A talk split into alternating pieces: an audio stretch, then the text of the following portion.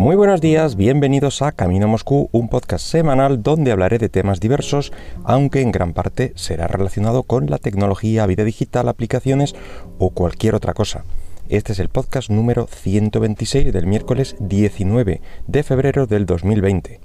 Y hoy vamos a hablar de Ubuntu, concretamente de, Canonical, que es la empresa que está detrás de, esta distribución en concreto de, Linux, y a una serie de artículos que hay en, su blog. Mm, la dirección, por si os interesa, es eh, ubuntu.com barra blog. Y la verdad es que es un blog bastante interesante para los interesados en, Linux en general y, Ubuntu en particular. Eh, bueno, pues hablando de, diferentes cosas, de, herramientas, de mm, aplicaciones, bueno, pues las, eh, yo qué sé, las últimas que había era mm, el editor de vídeo que puedes encontrar eh, o que mejor funciona o yo qué sé, o las aplicaciones para desarrollo. Eh, suele ir un poco enfocado así para, orientarte un poco en las aplicaciones y procesos eh, que te pueden ayudar a ti eh, con Linux. Bueno, como decía, eh, me, he fijado en tres artículos en concreto que muestran que, Ubuntu y, su empresa Canonical está intentando bueno, hacerle la cama un poco a los usuarios de, Windows 7 que como sabemos y ya dedicamos un podcast a ello, Windows 7 ya no tiene más soporte por parte de Microsoft, eh, va a quedar desactualizado, etcétera. Bueno, pues eh, Canonical mm, intenta con estos artículos ponérselo muy, muy, muy sencillito a estos usuarios y que se venga, bueno, pues lo, o al menos intentarlo, que atraer un poco a, estos, a estos usuarios. Como digo, son tres artículos. El primero de ellos va sobre las consideraciones de hardware y software. Comienza con unos términos para los no iniciados que a lo mejor pueden parecer un poquito raros cuando empiezas a leer los típicos eh, documentos de, bueno, documentos o blogs o lo que sea de Linux y su instalación y tal, empiezas a ver pues distribución o entorno de escritorio en concreto.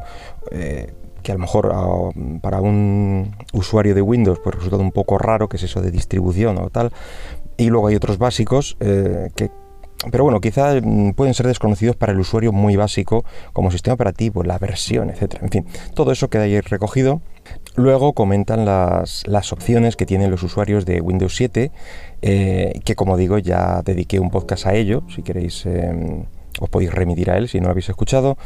Eh, y básicamente son las mismas.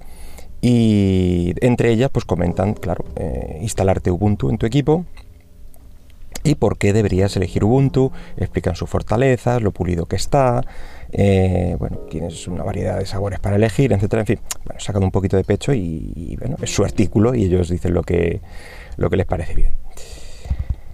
Continúa con unas consideraciones del software em, y esto me ha parecido interesante, es un listado de, aplicaciones eh, de las más usadas en Windows y la disponibilidad o no en Linux y en caso de no haberla, qué alternativas tienes. En el caso de los navegadores es fácil porque prácticamente están todos. Eh, en el caso de Office, por ejemplo, comentan que bueno, hay una mm, posibilidad parcial que es irte a la versión web y si no, pues te ofrecen la, opción de, bueno, pues aquí tienes el OpenOffice, etcétera, bueno, varios de los que ya, ya sabemos que hay alternativas, pues así, de la Acrobat Reader, por ejemplo, te ponen las alternativas de eh, Evince Ocular también, Photoshop, mm, la alternativa GIMP, Premiere, el DaVinci Resolve, el Lightroom, te ofrecen el mm, Darktable. De estos programas tipo Lightroom, eh, tengo pensado investigar en el futuro dos o tres programas que he encontrado para, Linux, para tratamiento de imágenes en RAW. Así que si, veo que, están bien y que da para un contenido interesante, eh, a lo mejor hago, hago un podcast dedicado a ello, así que estad atentos por si os interesa. Después continúa haciendo unas consideraciones hardware, las posibles vías de instalación que tienes, según bueno, pues tu propio equipo, yo qué sé, el USB, si tienes CD o no, eh, qué te puede ser más sencillo. Eh, continúa con unos consejos previos a la instalación, eh, por si no has caído, bueno, pues hacer un backup de tus datos, cómo deberías guardar esos datos y cómo, bueno, pues te comentan un par de herramientas para Windows y en ese sentido, pues te lo dejo facilito, está bien. Eh, luego debes de buscar eh, en qué carpetas debes de buscar dentro de tu perfil de usuario de Windows para eh, recoger el máximo de perfiles útiles, como por ejemplo el perfil de, Chrome, de Firefox, de Outlook, de Skype. Luego comentan las opciones de backup, por si tampoco has caído o, desconoces siquiera lo que es un backup. Hacerlo en local, en red, en nube, un disco nuevo, las ventajas e inconvenientes de cada forma de proceder. Y luego un pequeño ejemplo con, con 7zip, su programa para realizar em, empaquetados eh, comprimidos, pero bastante, bastante completo y bueno, que está bastante bien.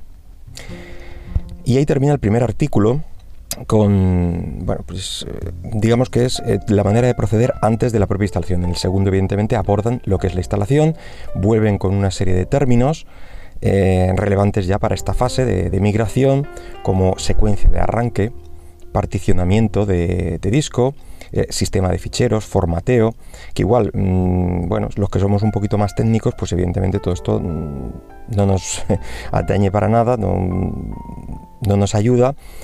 Eh, pero entiendo que para ciertos usuarios, pues sí, puede ser realmente interesante mm, si leen por ahí buscar la secuencia de arranque en tu BIOS y se quedan a cuadros. Bueno, pues aquí lo tienes todo explicado, cómo puedes acceder, las teclas más normales para llegar a ello, etcétera. Luego tenemos los tipos de instalación eh, de esto también hablamos, eh, por ejemplo, un sistema operativo único en el ordenador, digamos que es el, más sencillo, lo más normal. El arranque dual, que es tener dos sistemas operativos a la vez en, el mismo ordenador, multiarranque, que es lo mismo, pero bueno, más de dos. y luego está la virtualización, y van explicando conceptos como máquina virtual, sistema operativo anfitrión, huésped, etcétera. Luego nos muestran cómo instalar Ubuntu en una máquina virtual, así como una especie de práctica, para que luego cuando estés haciéndolo eh, en real, digamos, pues no te sorprenda nada, ninguna de las pantallas. Em, comentan igual que software instalar en tu Windows, em, consideraciones de la, y configuración de la VirtualBox eh, y una guía paso a paso que está bastante bien con sus imágenes y todo. Después, eh, una vez que en teoría esto lo has hecho bien, te ha gustado, eh, otra opción que tienes si no quieres instalarlo en máquina virtual, pues arrancar un Linux en sesión live. que es una sesión que, un tipo de, sesión que no instala nada en disco duro, no, lo altera, a no ser que tú le des al proceso de, de instalación específicamente, eh, después pasa a una explicación paso a paso de su propio asistente de instalación, eh, con las diferentes pantallas de configuración de teclado, cómo configurar la red, me refiero ya en la propia, en la propia instalación, eh, las actualizaciones, qué tipo de actualizaciones quieres, el tipo de instalación, la zona horaria, igual todo esto con, con sus pantallas para que no te pierdas. Luego están los pasos necesarios para una instalación en Dual Boot, junto con Windows 7 y el software necesitas, eh, que, necesitas para ello y, bueno, los pasos a seguir. Eh, por último, en este segundo artículo eh, terminan con una de las partes que yo considero más complejas mm, al usuario novato, digamos. Lo, lo, bueno es que no suele hacer falta, salvo que quieras una instalación un poquito rara, y es el particionamiento manual del disco. Eh, ya que solo hace falta evidentemente si compartes un disco duro con otro sistema operativo o no quieres borrarlo por completo. Es decir, solo quieres una parte, una partición dentro de tu disco duro para, para instalar Linux ahí. En ese caso, pues tienes que tener un poquito de, cuidado adicional, eh, hacerle una defragmentación del disco seguramente para juntar todo al principio, que el espacio al final, pues eso, particionarlo en dos y que una de las partes sea para Linux.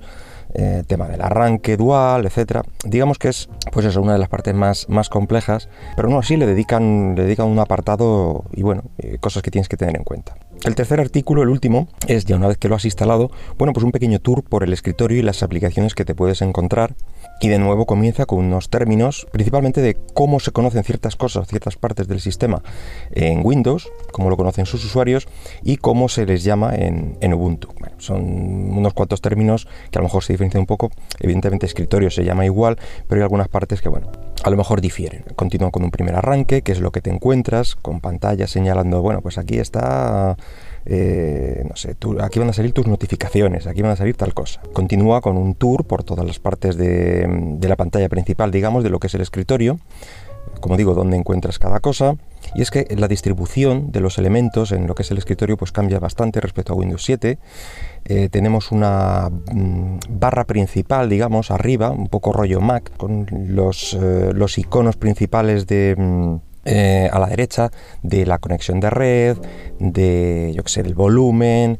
Eh, también tenemos ahí el botón de cerrar sesión, etcétera. No, hay el no está el típico botón de inicio, ya por fin nos hemos librado de él eh, en las principales versiones de, Linux, o de escritorio de Linux, mejor dicho, porque me parece que hay algunas que todavía mantienen un botón o un menú similar. Lo que tenemos es un menú a pantalla completa, tipo box de aplicaciones para de Android eh, en la barra de iconos de acceso lateral. Porque si tenemos unos iconos eh, de acceso rápido que en vez de estar incrustados dentro de la barra principal, están colocados en una, en una barra. Mm, en este caso, mm, por defecto se coloca a la izquierda, aunque bueno, la puedes colocar donde quieras y que se oculte automáticamente. Algo parecido al dock mm, también de Mac, le puedes hacer algún efecto me parece y tal, pero bueno, no es, no es lo principal. Eh, resulta bastante útil tener ahí todas las, eh, las, aplicaciones que más uses. A mí me gusta tenerlo a la izquierda o a la derecha. particularmente me gusta a la izquierda, así no hay confusión con la, eh, los botones de las ventanas de cerrar o de ampliar, etcétera. Y la verdad es que al ser todas las pantallas panorámicas, pues tiene sentido, mm, digamos que comerte un poquito más de espacio a la izquierda o a la derecha que no eh, de arriba o de abajo. Por eso la, de arriba es muy chiquitita, una barra pequeñita, y la de la lateral, pues bueno, puede ser un poquito más, más ancha. Aún así, estos son localizaciones por defecto y que pueden modificarse sin ningún problema. Es decir, la barra principal está superior, te la puedes bajar abajo eh, o dejarla arriba como quieras. Eh, y la barra esta, como digo, que se oculte automáticamente. Eh, creo que incluso puedes hacer que no aparezca si no te interesan accesos rápidos, eh, o colocarla arriba o abajo, en fin, a tu gusto. Es una de las ventajas que tienen pues, todos los escritorios de, Linux, que entienden que hay una eh, heterogeneidad de usuarios y que cada uno quiere las cosas de una manera y por eso se ha mudado y por eso está en Linux y, bueno, pues tienen que, dar opciones para todos. Eh, continúa el, artículo en cómo instalar aplicaciones eh, y la diferencia, la diferencia principal con, Windows. Es decir, descargarte el típico exe o instalador, el MSI también que te descargues por ahí, y es usar pues eh, Ubuntu Software la aplicación de donde encuentras un repositorio de aplicaciones o, el apt mismo de la línea de comandos. Bueno, o también la alternativa como el Snap Store, eh, con las aplicaciones Snap autocontenidas, que bueno, aumentan un poquito en tamaño, pero se aseguran de, tener la compatibilidad de, dependencias que algunas veces pues mm, complica, digamos, la, instalación de ciertas aplicaciones por incompatibilidades de ciertas, eh, como digo, de ciertas dependencias de, de las mismas. Esto mm, es, un poco lioso, pero vamos, es, viene siendo algo, algo así como las, librerías, las DLLs que suelen tener las aplicaciones de Windows, pues en Linux está un poco a lo bestia. Las librerías, em, es decir, tú cuando te instalas una aplicación no tienes por qué instalártela completa. Eh, de hecho, lo normal es no hacerlo, ya que cada aplicación dentro de lo que es el, gestor de, instalador, el apt en este caso de Ubuntu, sabe las, dependencias que debe satisfacer. Si tal versión de la librería tiene que ser mayor o inferior a tal, entonces si la cumple la instala y si no pues te avisa diciendo mira, mm, no cumples esta, esta dependencia, este requisito y no te lo puedo instalar a no ser que hagas esto, esto y esto. Eh, pues esto te lo puedes saltar, digamos, con estas aplicaciones autocontenidas que lo tienen todo, como digo, son más grandes, más em, ocupan más, bastante más, pero bueno, puede ser la vía para instalarte eh, aplicaciones sin tener que modificar o, cambiar em, diferentes eh, librerías que pueden afectar a otras aplicaciones. Eh, también cómo funcionan las actualizaciones y, cómo es un proceso, en este caso, centralizado y no de cada aplicación.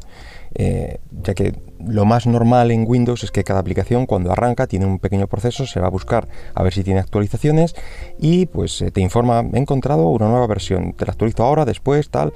Eh, pues esto en, Linux es algo centralizado, está un proceso de, buscar actualizaciones en tus aplicaciones, como digo, mm, al estar todo relacionado y bajarse todo con un gestor de paquetes, pues es todo mucho más sencillo. Es la verdad es que es una de las grandes ventajas de, este sistema. Luego hace una pequeña mención a los codec o a los drivers de terceros, cómo instalar estos últimos, por si te hiciera falta, especialmente para, tarjetas gráficas o algo así. Luego cómo instalar eh, y gestionar periféricos, como por ejemplo impresoras o Bluetooth. Como digo, este proceso de, las impresoras o la configuración del Bluetooth y el resto de los, en los tres artículos, la verdad es que está acompañado de múltiples capturas, pues para no perderse en el proceso. Está bastante, bastante completito en este, en este sentido. Me parece un esfuerzo bastante interesante. Luego te enseñan a restaurar un perfil de, de Firefox, en caso de que eh, lo hayas salvado en tu distribución de, o sea, en tu instalación de, Windows, bueno, pues aquí te enseñan dónde ponerlo, cómo generar un, usuario, un perfil y volverlo a, insertar en el sistema.